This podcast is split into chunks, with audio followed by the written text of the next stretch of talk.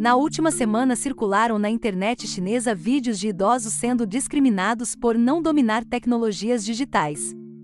A China, que se orgulha de ser a primeira sociedade do mundo a adotar pagamentos digitais, praticamente extinguiu o uso do papel moeda e também acorda para a inclusão digital. Um dos vídeos mais compartilhados mostrava uma senhora idosa tentando regularizar em vão seu plano de saúde. Como ela não havia configurado o pagamento móvel no celular e insistia em pagar em dinheiro, a atendente recusava-se firmemente a receber a quantia. Outros casos de grande comoção envolvem idosos em diferentes cidades, como Harbin e Fushun, ambas a nordeste da capital Pequim. Eles foram expulsos do transporte coletivo por não conseguirem apresentar ao motorista o código quer que revelava suas condições de saúde. Na China, o código é baixado por meio de aplicativo de celular e os usuários respondem a uma série de perguntas, como histórico de viagens realizadas, contato com pessoas e lugares e sintomas de saúde.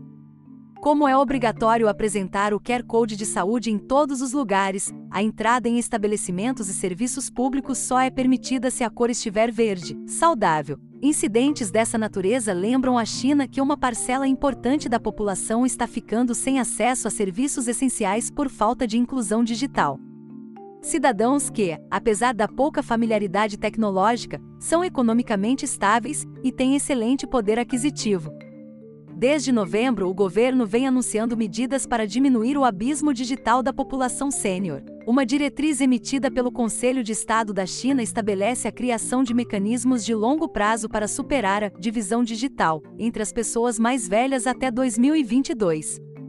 Em dezembro, o Ministério dos Transportes se reuniu com oito dos maiores operadores de carona do país, incluindo a Didi Xuxin, controladora da 99, e a Gaod, para discutir formas de tornar as viagens mais amigáveis para os idosos.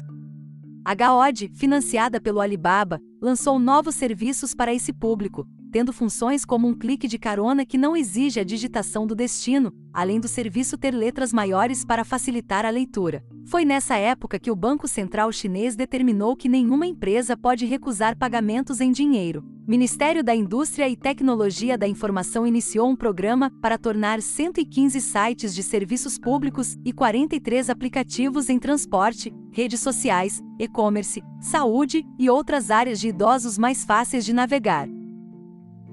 De olho em um mercado trilionário, as empresas também estão se esforçando para acolher e fidelizar, é claro, o público maduro. Em conjunto com o governo, as gigantes de tecnologia estão criando serviços online mais acessíveis para atender a um público que experimentou e gostou de fazer compras online durante o pico da pandemia no ano passado.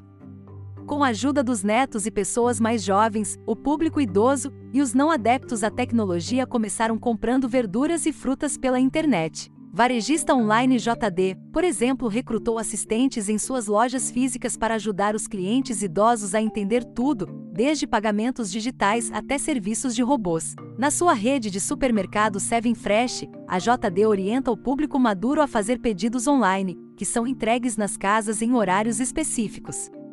Da mesma forma, nas redes de farmácia da JD, os clientes podem esperar pelos medicamentos comprados em um sofá dentro da loja e pagar online com a ajuda de assistentes. A economia prateada na China, formada por um público acima de 50 anos, deve movimentar 5,7 trilhões de renminbi, RMB, ou cerca de 882 bilhões de dólares, até dezembro de 2021.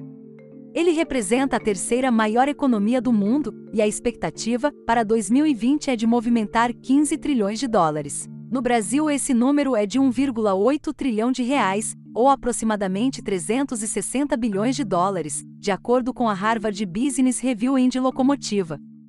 Estamos falando de um mercado que tende a crescer ao longo dos anos no mundo todo, impulsionado pelo envelhecimento mundial e queda da taxa de natalidade. Um público que há muito tempo deixou o estereótipo de velhinhos simpáticos dos comerciais e filmes mais antigos que ficavam em casa jogando cartas, vendo TV ou ensinando alguma coisa aos netos.